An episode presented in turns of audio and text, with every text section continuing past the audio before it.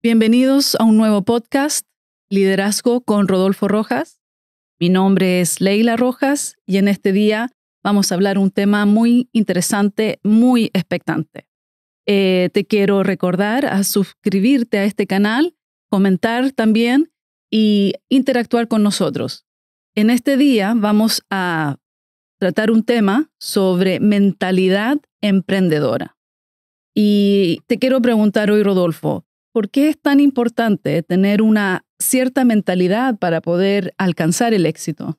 Bueno, muchas gracias. Para mí es eh, muy especial poder estar nuevamente acá y compartir con todos nuestros seguidores en YouTube y también en las diferentes plataformas en redes sociales.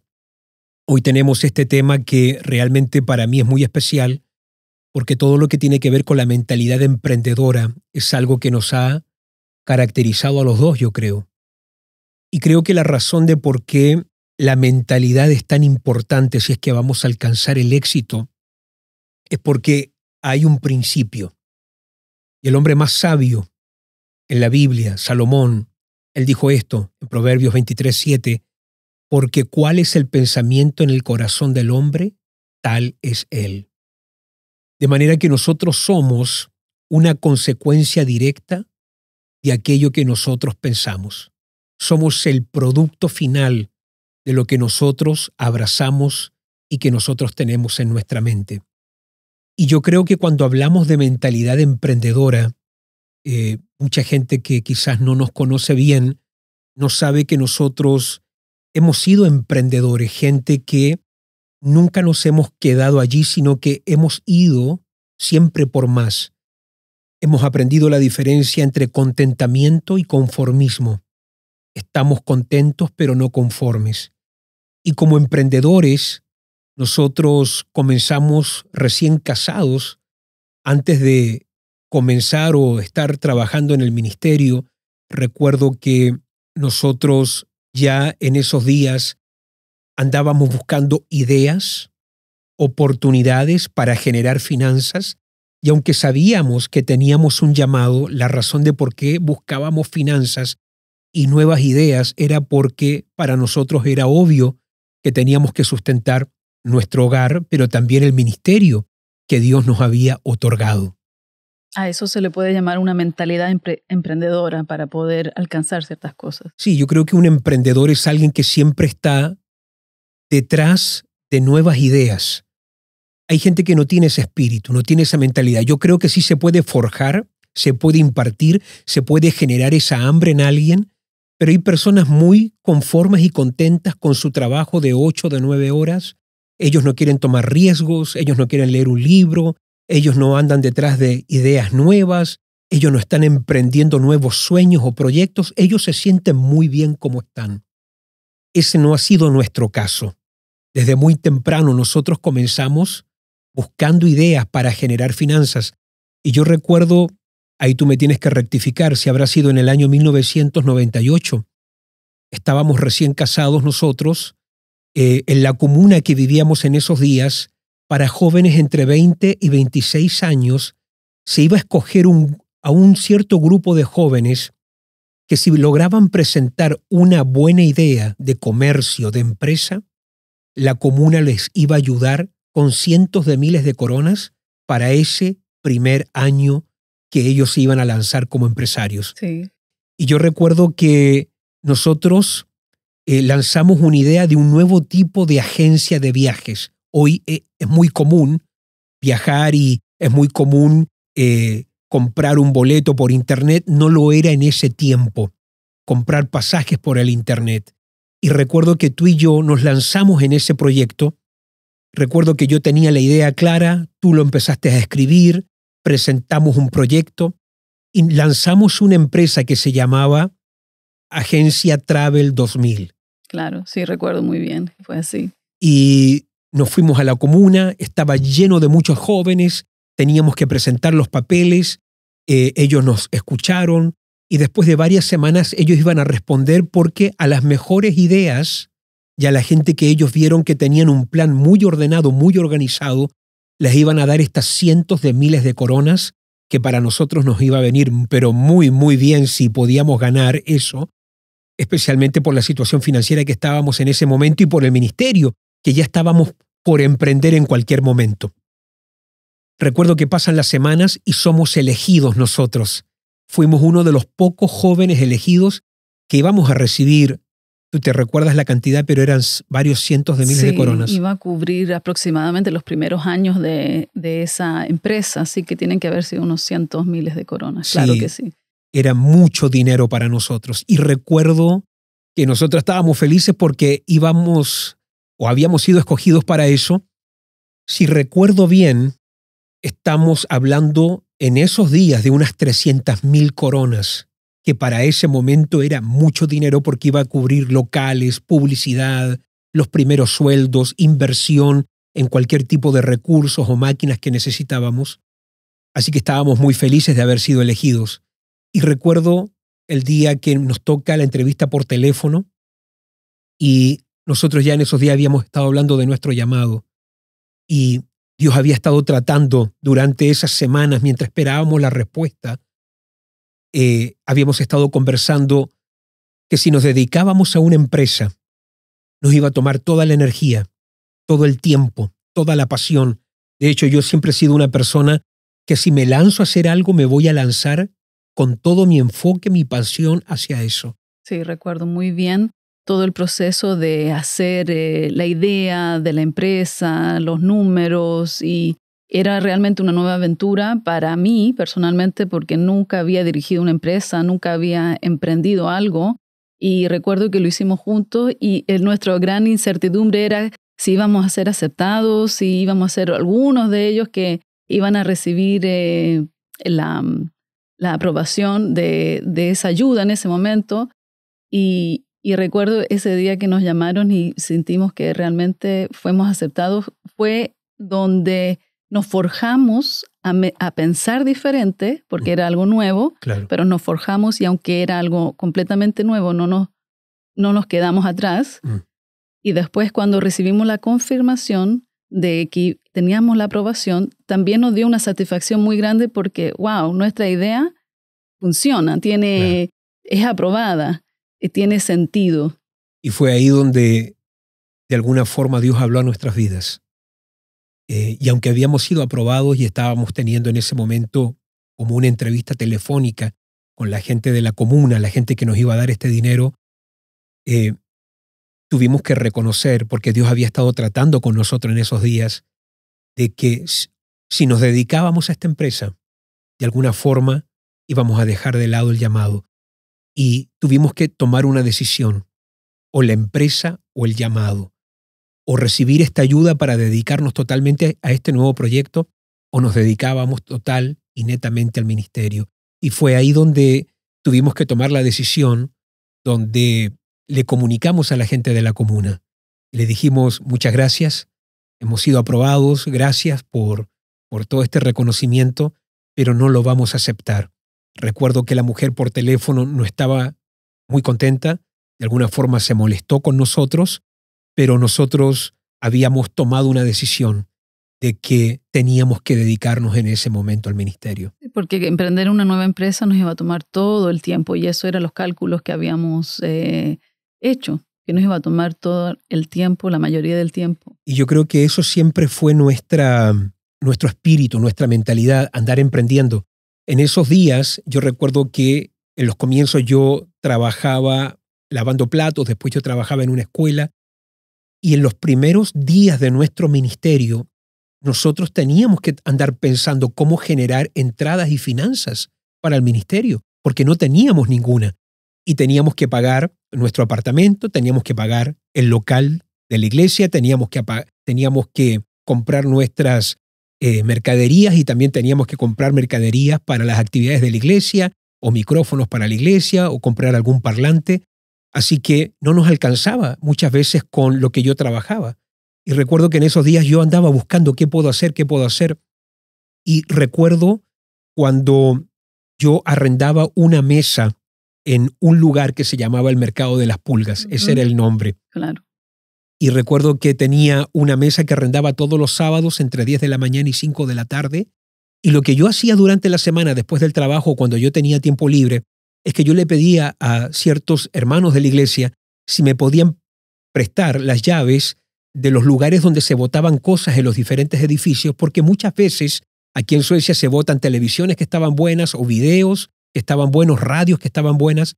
Así que yo dedicaba todas las semanas un tiempo para andar buscando cualquier artefacto electrónico que pudiera estar bueno, los juntaba en mi casa, después en el fin de semana, el sábado, llenaba el auto con todo lo que había encontrado durante la semana y me iba al mercado de las pulgas y todo lo que yo vendía el día sábado allí era dinero, finanzas que yo podía con eso pagar el pequeño local que teníamos en los comienzos, pagar cualquier necesidad pequeña que hubiera en esos inicios, pero siempre andábamos de alguna forma buscando algo.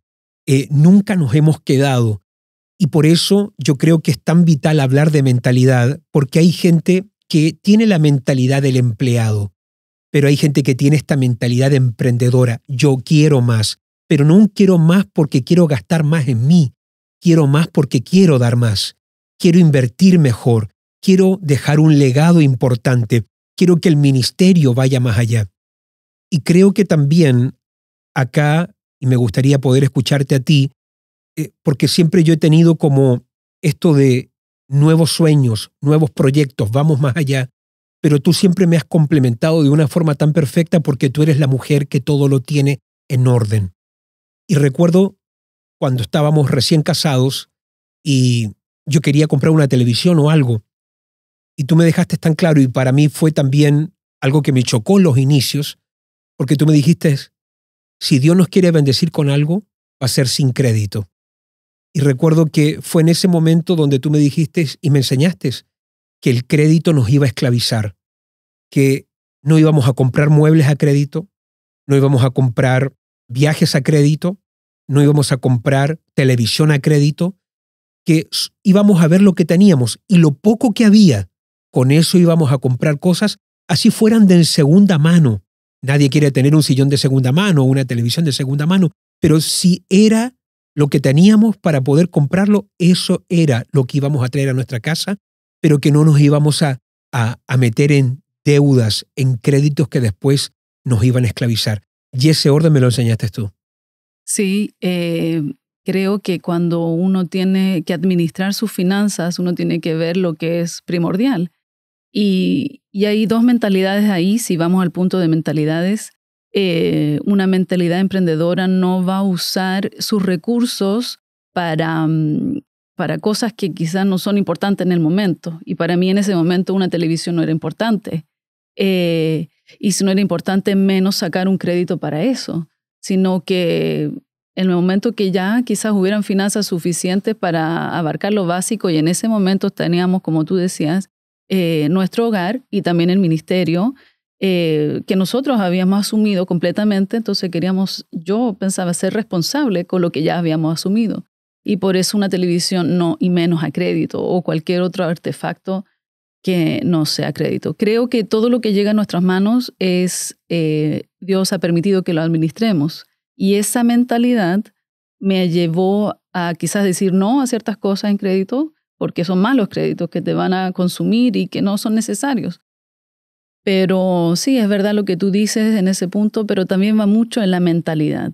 Y la mentalidad em, emprendedora para mí en ese momento era más que nada también no, ok, el ministerio tomaba finanzas, fuerza, tiempo, pero eso no me iba a limitar, porque quizás no lo tenía en ese momento. Recién casado, estamos construyendo un hogar, muchos costos para allá, para acá, pero personalmente no le dije no al ministerio porque no había dinero, sino que al contrario si no hay dinero, bueno, vamos a ver de dónde lo sacamos. Y en ese momento hicimos eh, esos, eh, esas ventas que tú nombrabas, que quizás para mucha gente era como vergonzoso. Eh, mucha gente a lo mejor no ni siquiera se atrevería a hacer algo así, aunque estuvieran pasando una gran necesidad. Pero mm, a nosotros no sentimos nada, al contrario, eso fue una fuente en ese momento, en los inicios, que ayudó para poder mantener los gastos que, que teníamos en ese momento. Yo recuerdo que los sábados, cuando yo vendía las cosas, eh, yo tenía la mesa de 10 de la mañana a 5 de la tarde, pero recuerdo que yo los sábados los usaba para evangelizar, para ir por las casas. Y recuerdo que a las 10 de la mañana, cuando abrían, yo hacía una oración, Señor, permite que yo venda esto rápido, porque yo no pensaba estar ahí de 10 a 5. Y recuerdo que estábamos en la fila, yo me ponía la fila para ya entrar a las 9 de la mañana, y empezaban a venir gente que quería comprar, otros vendedores que querían comprar lo que uno tenía para ellos tener también eh, cosas para vender. Eh, sí, yo recuerdo eso, que no, tú no estabas ahí todo el día, sino que en media hora, en una hora ya tú tenías todo vendido. Era impresionante. Y quedabas libre el resto del día para hacer el ministerio. Abrían a las 10, hubieron momentos que entre 9 y 10, antes que abrieran, ya había vendido todo y a veces a las 11 de la mañana y quedaba libre, me iba inmediatamente a evangelizar, tocar puertas, porque era lo que yo hacía, predicar el Evangelio, andar haciendo la obra del Señor. Pero aquí hay algo muy importante también, porque nosotros por no tener deudas tuvimos libertad para hacer la obra del ministerio. Y yo sé que estamos hablando de la mentalidad emprendedora, pero todo esto tiene que ver mucho con eso, porque las deudas nos permitieron tener esa libertad que necesitábamos para hacer la obra. Sin deudas. Sin deudas. Y si no me equivoco, nosotros, nuestros primeros siete años de casados, la televisión que tuvimos en casa fue la televisión que yo recibí de regalo a mis 12 años de edad. Imagínate, la televisión que a mí me regaló mi mamá a los 12 años de edad era la televisión que después, como casado, fue la televisión que teníamos en la casa. No era nada bonita, era un cuadro pequeño adelante y así de larga hacia atrás. Creo que la juventud de hoy nunca imaginaría una tele así, pero era larga hacia atrás la televisión y muy pequeñita adelante. Era fea, no era cómoda, era no se podía ver nítidamente la imagen, pero ¿sabes qué? Vivíamos sin deudas y sin problemas financieros y todo lo que entraba podíamos pagar lo nuestro, lo básico, no teníamos más deudas y luego invertirlo todo en la obra del ministerio. Y hoy yo noto gente que no tiene esa capacidad. Y esto tiene que ver mucho con la mentalidad emprendedora. Porque si hay algo que tú has tenido siempre y que hemos tenido la capacidad de desarrollar, es esta cualidad de poder postergar gratificación. Yo noto gente hoy que no tiene ese carácter para decirle no a algo en el momento. Hay gente hoy que tiene la última televisión, el último PlayStation, tiene muebles, se van de vacaciones, pero todo es a crédito. Viven en un estrés de tener que estar pagando todo, tienen que estar pagando todos los meses y cuando les llega el sueldo, se les va todo en las deudas de viajes del año pasado, de televisiones que compraron hace tres años atrás y que ya son obsoletas, están viejas, ya pasaron de moda. Entonces nosotros sí tuvimos esta capacidad de decir no en el momento y cuando llegue ese tiempo de prosperidad, ya haya dinero, vamos a poder comprarlo. No sé si te acuerdas cuando nos encontrábamos con amigos que estaban yendo de viajes, estaban comprando autos. Muchas veces con contemporáneos de nosotros de la misma edad, de, contaban de sus viajes, de, de lo que habían logrado financieramente y cosas así. Y claro, yo me alegraba con ellos, pero yo también estaba muy consciente de la elección que había hecho o habíamos hecho y no me provocaba un estrés o una envidia, sino que sabía que era una etapa en nuestra vida donde teníamos que administrar muy bien nuestras finanzas y que no iba a ser eterno, sino que iba a ser por un tiempo. Y yo creo que es muy difícil a un joven, tú hablas de jóvenes hoy en día, eh, verlos como sienten una presión de mostrar, de ser alguien y quizás no tienen los recursos para hacerlo por el momento y sienten muy forjados y quizás también han crecido en hogares con una mentalidad así, porque esa mentalidad también se hereda. Claro. Y, y en esos primeros días también recuerdas que yo tenía un puro par de zapatos con el que yo predicaba en los cultos los domingos y era con el que yo también eh, trabajaba lavando platos en la noche y recuerdo un día que estaba muy gastados, no teníamos dinero ¿no? Para, para, para ese momento comprar nueva ropa, nuevos zapatos, pero nunca nos quejamos. Estábamos agradecidos con lo que teníamos. Y recuerdo una vez que tenía bien roto mi zapato y tú les ponías como papel de, día, de diario porque se me mojaban los zapatos trabajando en la cocina, a veces era invierno, se me enfriaban los pies, y aunque a lo mejor estábamos tan limitados, nosotros, todo lo que entraba ni lo gastábamos en nosotros. Nuestra pasión era poder invertirlo en cosas de la iglesia, en poder comprar un micrófono para la iglesia, era la pasión de nuestra vida en ese momento. Y toda nuestra vida, cuando nosotros hablamos de hacer finanzas, todo giraba alrededor cómo damos más. Qué importante eso, porque eso ha sido nuestra cualidad a través de los años. ¿Cómo damos más a la obra? Ya una hora también, porque para mí es un gran gozo poder dar. Quizás em, eh, por causa del llamado, por causa del amor a la obra, también nos empujó a forjar esta mentalidad de emprendedor en un área. Yo creo que si hubiera sido por mí, eh, por algo mío personal, quizás no la hubiera forjado tanto, en mi caso, pero creo que en todos estos años esta mentalidad se ha ido forjando justamente por, la, por el amor a la obra y no permitir que la falta de recursos o la falta de alguna cierta finanza nos limite en poder eh, trabajar y expandir el Evangelio.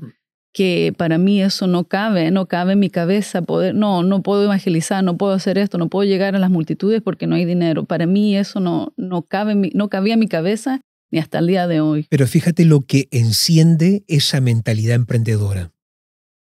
Y yo creo que esto ha sido clave. Teníamos algo que nos apasionaba, que era el ministerio.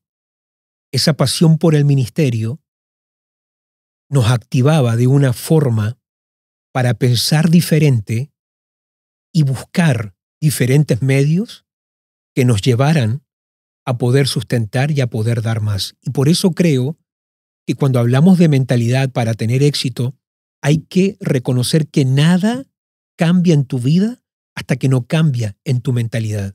Porque creo que la, la pobreza está en la mente, la prosperidad está en la mente. De hecho, escribe el apóstol Juan en la tercera carta, dice, amado, yo deseo que sea, seas prosperado y tengas salud, así como prospera tu alma. Porque la prosperidad está dentro primero. La prosperidad antes de llegar a una billetera primeramente se manifiesta en las emociones, se manifiesta primeramente en la forma de pensar. Y cuando tú eres próspero en tu forma de pensar, comienzas a generar una creatividad que te da ideas para después hacer esas finanzas que son muy necesarias para la obra de Dios.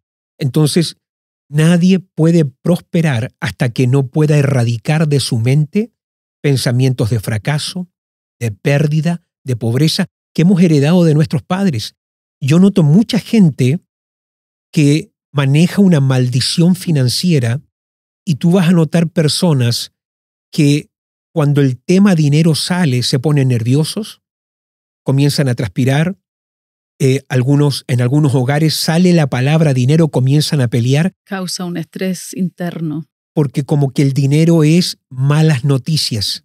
Y en hogares con una mentalidad próspera, dinero es buena noticia porque como se anda buscando dar, invertir, sembrar, inmediatamente se buscan ideas para que uno pueda producir, esa producción te genere entrada financiera y así uno pueda estar dando cada vez más.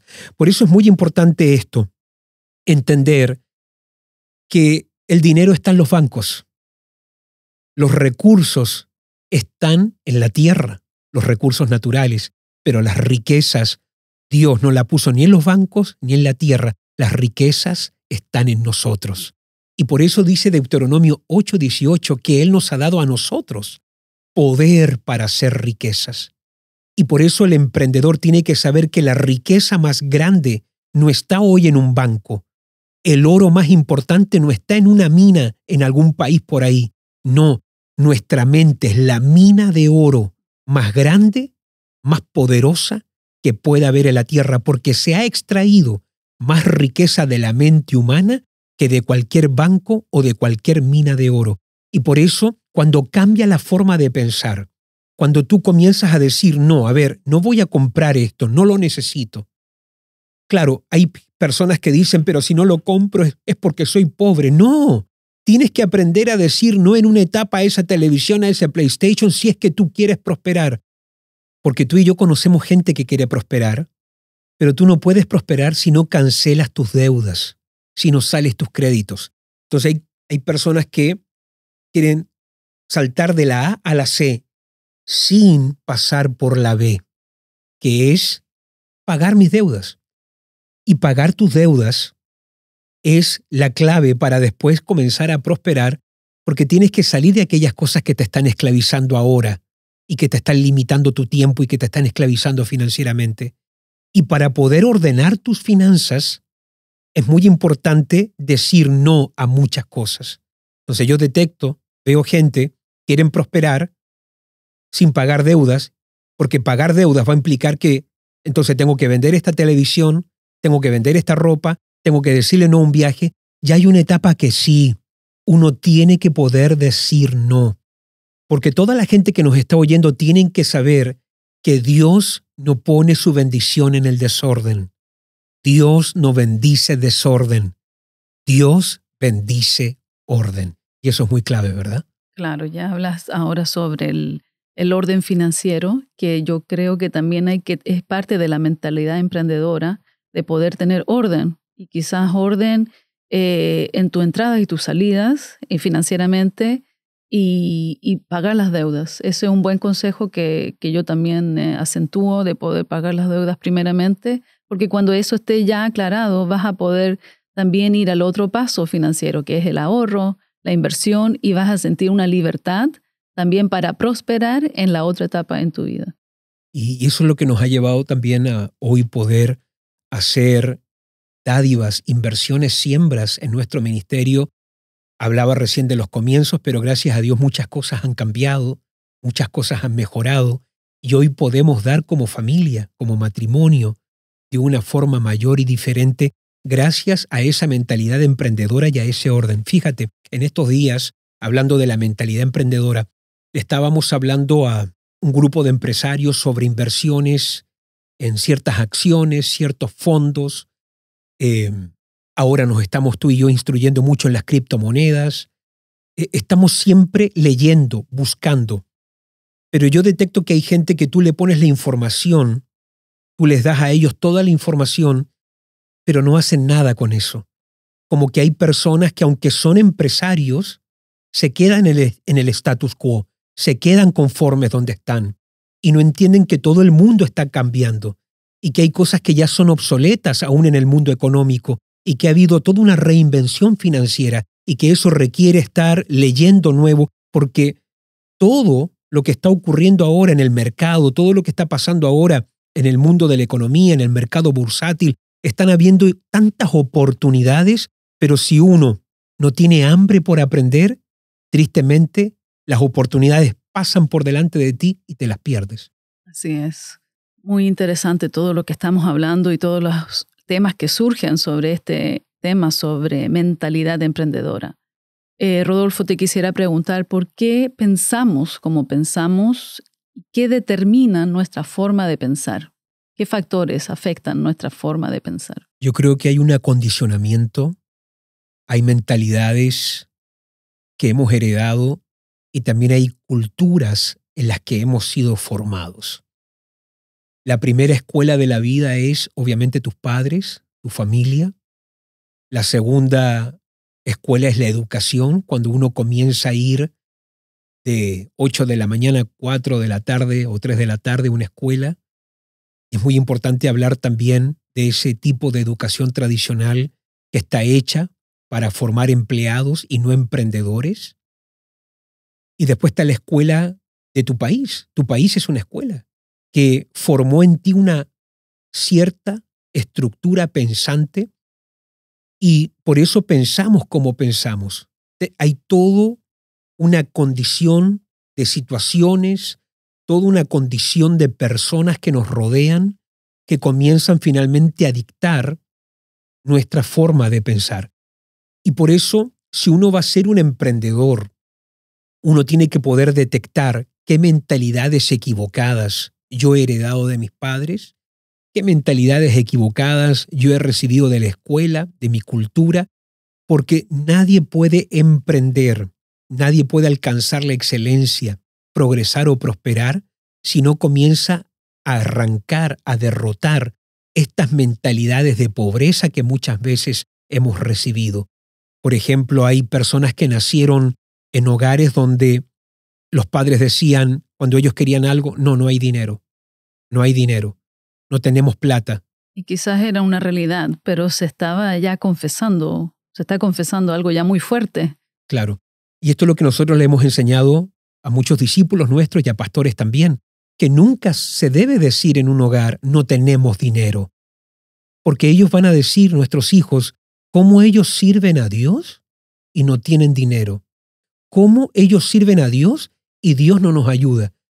Y que es muy importante que nuestros hijos no escuchen ese término, no hay dinero, porque es como que el Dios dinero no está dando permiso para que podamos comprar o para que podamos hacer ciertas cosas. Y nosotros, aun cuando a lo mejor estábamos en una situación escasa, recuerdo que tú le decías a los niños, no es el momento. Sí, le decíamos a los niños, no, no es el momento. No es el tiempo. No es el tiempo, nunca usamos la palabra no hay dinero. Y a lo mejor esa era la realidad, pero no quería que nuestros hijos tuvieran una mala conexión con lo que es finanzas, dinero. Eh, quizás había para lo básico, ¿no? Pero quizás para un helado extra, un juguete extra que era fuera de tiempo. Entonces uno le dice, no es el tiempo, no es no todo lo que un niño desea hay que dárselo en el momento. Y creo que también fue una forma de enseñarles a ellos de postergar esa gratificación que nombrabas al principio, sino que no todo lo que uno desea, aunque tenga el poder adquisitivo, no es el momento, porque así también uno aprende a postergar la gratificación para dejarle un tiempo de, de especial. Ahora, eso fue un momento breve en nuestras vidas, no fue, no fue siempre que hubo escasez. El Señor gradualmente, de forma lenta, paulatina, nos fue bendiciendo, prosperando financieramente, de manera que nuestros hijos no crecieron tampoco resentidos. No les generamos a ellos un resentimiento. No se dieron ni cuenta, ni ahora ellos no, no tienen un resentimiento para, por eso, al, al contrario. Nosotros les enseñamos que sean agradecidos porque han recibido tanto. A lo mejor uno puede pensar que nuestros hijos, como tú decías, tenemos que darle todo lo que ellos quieran, pero no hay nada malo en decirles, sabes que no es el momento, no es el tiempo, porque eso también desarrolla carácter en nuestros hijos, desarrolla esa longaminidad, ese, ese pensar a largo plazo de que no ahora, pero más adelante sí lo van a tener, sí lo van a recibir. Entonces, hay que formar a nuestros hijos también en una mentalidad no de escasez, pero de poder también soportar ciertas situaciones, pero también de que ellos hereden una cierta inteligencia financiera, que fue lo que también nosotros modelamos mucho en nuestra casa. Nunca peleamos delante de nuestros hijos por dinero. Y hasta el día de hoy, yo no sé si hemos peleado por dinero y dónde está el dinero y por qué no hay dinero o qué hiciste con el dinero. Nada sería más bajo que tú y yo anduviéramos peleando por algo así. Tú has sido una mujer muy sana en esa área, tú has sido una persona que ha dejado un modelo de orden muy claro y los dos hemos podido caminar en ese orden y también hemos visto como consecuencia la bendición en todo eso. Es verdad. Gracias a Dios, bueno, lo que es el llamado nos ha forjado a, a formar una mentalidad y lo que yo puedo ver, quizás mucho lo aprendí en esto, en el llamado, porque no vengo tampoco de un hogar de empresarios, no vengo de una cultura así, sino que quizás algún orden financiero, pero de esto de, de crear donde no hay, de hacer, de ir más allá, fue la pasión por el llamado del ministerio que forjó eso en mí y que aún lo hace. Y me he propuesto de no dejarme y creer que ya lo conozco todo, aunque tenga cierta edad, creo y me mantengo conscientemente en una mentalidad de poder, eh, ¿qué hay de nuevo? De aprender, aprender. Tú hablabas de nuevas formas de hacer eh, finanzas y lamentablemente me duele ver muchas veces eh, entre los cristianos que siempre estamos atrasados en eso, en nuestra cultura hispana, latina también, muy atrasados en eso, y cuando ya el mundo avanzó. Entonces me he propuesto y me forjo a aprender, aunque lo más cómodo es quedarse como está, pero me he propuesto de querer aprender siempre, qué es lo nuevo, tengo que aprender, no lo conozco todo, eh, tengo mucho todavía que aprender. Y creo que eso me conscientemente, porque si no lo hago conscientemente, me hubiera quedado ahí en un estado mediocre, un estado eh, común, un estado normal me gusta, quiero aprender más. Y si gente sin Dios logra ciertos éxitos, ¿cuántos más nosotros que tenemos a Dios, que nos da el poder para hacer riquezas? Entonces no he visto que, lo, que, el, que es las condiciones externas que me limitan, sino que mi mentalidad puede ser algo que me esté limitando, una forma de pensar, una forma que crecí, ah, eh, crecí viendo una cierta forma, cómo se hacen ciertas cosas, quizás tengo que cambiarla, porque si no, no voy a llegar al otro nivel. Otra pregunta que quisiera hacerte, eh, diferencias entre una mentalidad de éxito y una mentalidad de fracaso. Creo que alguien que tiene una mentalidad de fracaso siempre se enfoca en la crisis. El que tiene una mentalidad de éxito, aunque ve la crisis, descubre la oportunidad en la crisis. La gente que yo veo que tiene mentalidad de fracaso siempre se excusan. La gente que tiene mentalidad de éxito se empujan. Muy diferente. Tú vas a ver gente que siempre se está excusando de por qué no se puede. Pero los emprendedores o la gente exitosa, a diferencia de los que se excusan, se empujan. Tú vas a notar también que la gente que tiene mentalidad de fracaso o de pobreza, lo hablábamos recién, es gente de corta duración. La gente que tiene esta mentalidad perdedora pierden porque si no es rápido, no lo quieren. Si no va a ser inmediato, entonces no lo intento. Y la gente que tiene mentalidad próspera o de éxito, ellos saben que van a haber cosas en la vida que van a tomar su tiempo. Porque tú no puedes esperar cambiar todo de un día para otro. Uno a veces piensa o espera un golpe de suerte, ¿verdad? Eh, sacar eh, la lotería, ganarme unos millones rápidos y así yo no trabajo nunca más. Y eso es tan equivocado porque esos golpes de suertes que a lo mejor nunca van a llegar y también cuando tú ves gente exitosa, no tuvieron golpes de suerte.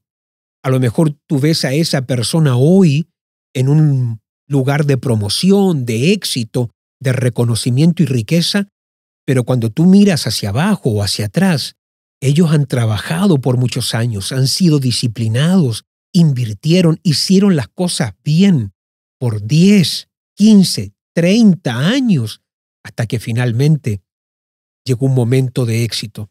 En estos días estaba justamente escuchando sobre uno de los hombres más ricos del mundo, que es hoy Jeff Bezos, el líder o el jefe de, de Amazon. El hombre era multimillonario, pero todavía andaba manejando un auto muy normal, muy casual. Aunque el hombre era multimillonario, no quería invertir nada lujoso en sí mismo. Todo lo, reinvertía en su empresa, porque él decía, ya va a llegar el momento, ya va a llegar un momento de un éxito mayor. Y fíjate esa capacidad de aunque, aunque era millonario, cualquiera que hubiera tenido ese dinero en ese instante hubiera dicho, bien, me voy de viaje, compro casa, me compro todos los autos que siempre he soñado.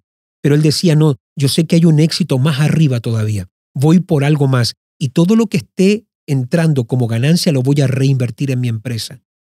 Y esta es la capacidad que tiene la gente exitosa de postergar lo que hablamos de un principio.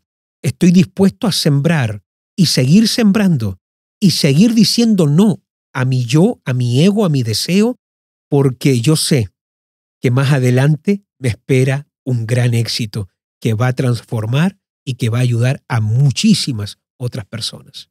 Muy bien, muy interesante. ¿Se puede cambiar una forma de pensar? ¿Qué opinas? Sí, yo creo que cambiar una creencia se puede, pero es difícil. Se puede sin Dios. Obviamente con Dios va a ser mucho más fácil. Si no me equivoco, dice Romanos 12.2 que nosotros podemos ser transformados en la medida que nuestra mente va siendo renovada. Entonces, uno cambia una forma de pensar identificando lo que hemos heredado de nuestra cultura, de nuestros padres, de la escuela, porque el día que tú naciste, a ti te entregaron un mapa de vida. Y esto es lo que es un paradigma limitante, un paradigma mental limitante. Es como un mapa de una ciudad en la que no vives. Imagínate tener el mapa de Roma, pero tú naciste en Lima, Perú, o en Santiago, Chile. No sirve. no lo puedes usar. Y muchas veces nuestros padres, nuestra cultura nos dieron mapas del éxito que dicen que tenemos que tomar ciertas calles que no encontramos nunca y que dice que tenemos que ir por ciertos lugares que no encontramos porque eso es lo que te da una mentalidad, un paradigma limitante equivocado. Y por eso tú no puedes encontrar el éxito hasta que tú no cambias tu forma de pensar. Y cambiar tu forma de pensar es decir, este mapa no sirve, voy a tener que descargar el mapa, el verdadero, el que me va a llevar al éxito que yo necesito. Y para poder a veces romper ciertos paradigmas y argumentos mentales, uno tiene que enfrentarse con ciertos argumentos que uno tiene que destruir en su propia vida.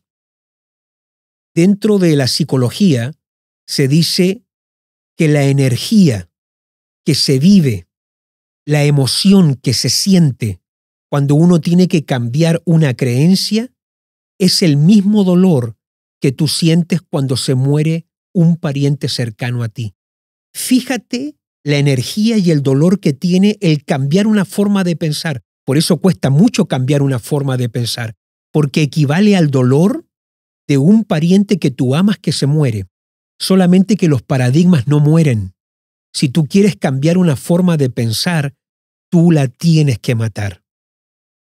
Y esto es lo que lo hace muy, pero muy delicado, porque hasta que tú no estés dispuesto a matar una creencia, que te la dio tu papá, que tú amas, o te la dio tu mamá, que tú amas, o que te la dio tu patria, que tú amas, o que te la dio tu cultura, que tú adoras, hasta que tú no estás dispuesto a decir, yo esto lo mato.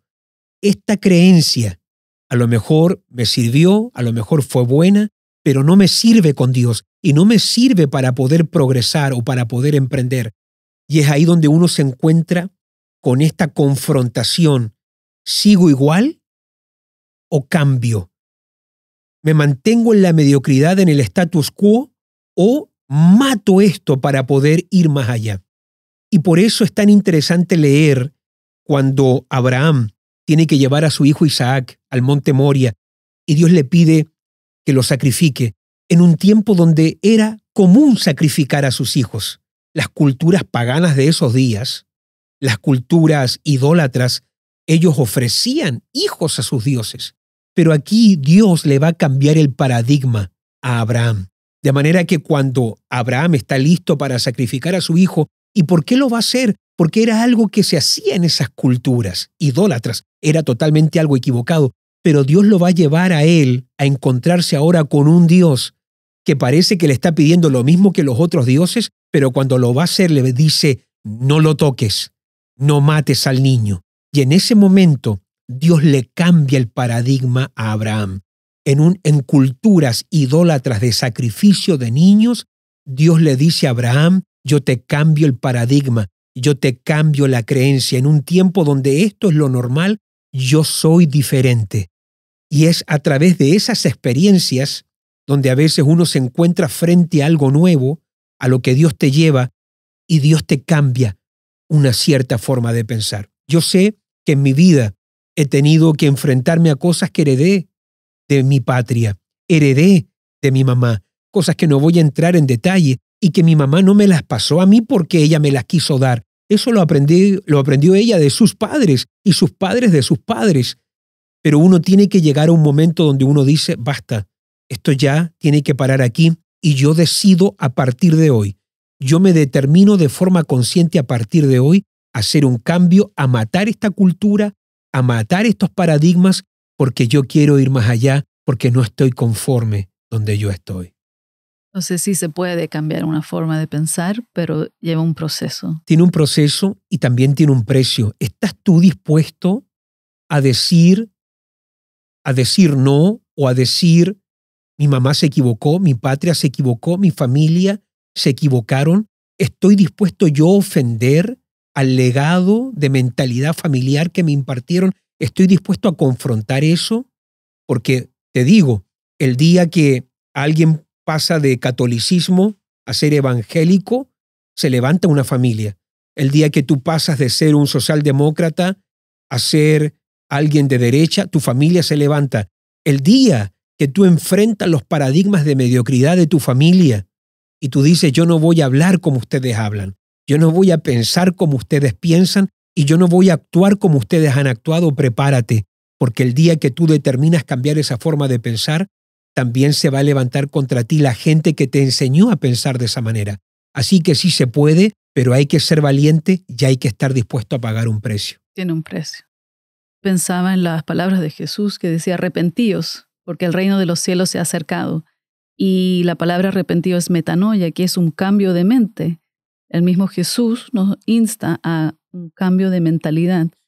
Entonces creo que hay mucha importancia en este tema de poder tener una mentalidad correcta y estar dispuesto a tener un cambio. Claro que sí. ¿Qué consejos tú nos darías ahora al, final de este podcast sobre la mentalidad emprendedora eh, a todos tus oyentes? Bueno, decirles que nunca es tarde para comenzar. Eh, muchas veces yo siento podría haber hecho esto a los 20 y esto otro a los 30, pero ya pasó. Yo tengo que aceptar que tengo 45 años hoy. Y no me puedo estar lamentando porque a los 20 no hice esto y a los 30 no hice lo otro y a los 35 lo otro, sino que tengo que aprender de los errores.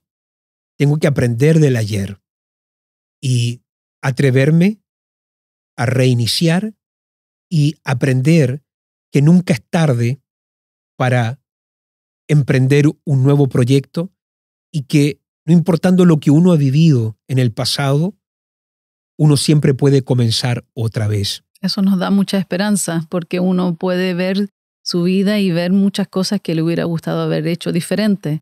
Sí. Pero ese consejo de que nunca es tarde. Por ejemplo, yo he perdido oportunidades en mi vida y yo puedo hacer dos cosas cuando pienso en las oportunidades que he perdido. Puedo resignarme, resentirme o aprender. Y no voy a entrar ahora en detalles porque el tiempo ya no nos da, pero hace un tiempo atrás perdí una oportunidad que a mí hoy me hubiera dado una gran, pero gran ganancia financiera. Pero aprendí algo, que cada vez que se me presente una oportunidad, por riesgosa que se vea, tengo que poder invertir algo allí, que obviamente sea una inversión que no se lleva todo lo que yo tengo, pero que sea una inversión que si lo perdiera todo, bueno, ok, no me destruye la vida, pero también si es una inversión que golpea en ese momento por el tiempo que se está viviendo, puede ser algo que te da una ganancia extraordinaria. Y aprendí eso. Hoy yo lo tengo, pero muy sellado en mi mente y en mi corazón cada vez que se me presente una oportunidad, yo no la puedo dejar pasar. Y recuerdo que esa oportunidad que te estoy hablando que yo perdí hace un tiempo atrás y que hoy me hubiera dado una ganancia muy, pero muy, muy significativa, eh, la razón por qué la perdí es porque no me atreví a arriesgar un poco. Tendría que haber arriesgado un poco. Y la mente emprendedora es una mentalidad de riesgo. Pero ¿qué es lo que nos pasa? Yo recuerdo que yo arriesgaba mucho al comienzo, porque tenía poco que perder. Pero cuando van pasando los años y uno va adquiriendo más, uno siente ahora que el riesgo tiene otra connotación. ¿Por qué? Porque al comienzo no había nada que perder, ahora hay algo. Y en el caso de otras personas hay mucho que perder. Y también con la edad uno se va volviendo más adicto a la comodidad y a la seguridad. Y con esto también viene algo muy negativo que es miedo a tomar nuevos riesgos, miedo a pensar diferente, miedo a lo mejor a invertir un ahorro que tengo en una visión nueva. Y eso es parte de lo que hace un emprendedor. Un emprendedor es un emprendedor porque ve más allá, sueña más grande y también tiene un carácter valiente que se atreve y eso es algo que no tenemos que perder nunca. Tenemos que mantener esa llama ardiendo, que no importando lo que hemos alcanzado, siempre hay más. Así sea en la empresa como en el ministerio. Nosotros como iglesia siempre estamos activos. Y en estos días, tú y yo hablábamos un poco sobre lo que le pasa a obreros, discípulos de nuestro ministerio cuando se van una semana de viajes o se van dos semanas de viajes o, a lo mejor un mes por alguna razón. Cuando ellos vuelven dicen, pero la iglesia, estábamos haciendo esto, inmediatamente la iglesia, ¿cómo cambia en dos semanas? Hay algo nuevo, estamos yendo por, por algo diferente, tenemos una meta, vamos más allá. Siempre estamos haciendo cosas, siempre estamos activados en lo nuevo. Y bueno, tenemos que mantener ese espíritu y esa llama ardiendo en todo tiempo. Y esa es la cualidad de un emprendedor. Un emprendedor nunca se asienta, no, el emprendedor se sienta para descansar y luego que ha descansado se levanta una vez más para ir en pos de un nuevo proyecto, un nuevo sueño y una nueva visión. El emprendedor se forja a ir más allá. Sí, se empuja. Recuerda que los perdedores se excusan, pero los la gente de éxito no se excusan, ellos se empujan. Y aunque a lo mejor ellos sienten que van a perder, ellos tienen carácter para empujarse y ser disciplinados, para hacer muchas veces lo que no quieren hacer en el momento, pero que saben que en el día de mañana les va a dar éxito y les va a dar ese fruto y les va a dar esa entrada financiera o ese éxito por el cual ellos están trabajando. Recibimos estos consejos y Dios quiera que siempre nos mantengamos eh, forjándonos a ir más allá, la milla extra, así como eh, lo hemos aprendido del de, Señor Jesús, pero también te quiero dar gracias por este podcast en este día, por este tema que realmente ha enriquecido mucho mi vida y también de todos los oyentes.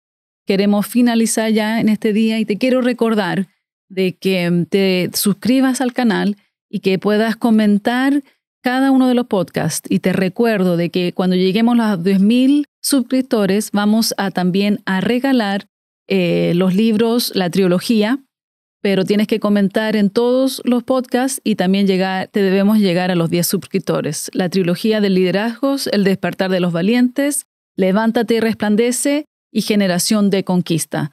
Eh, no te pierdas esta oportunidad, eh, compártenos en las redes sociales, interactúa con nosotros y también te recuerdo que puedas escribirnos a nuestro correo electrónico info arroba y nos vemos en el próximo podcast.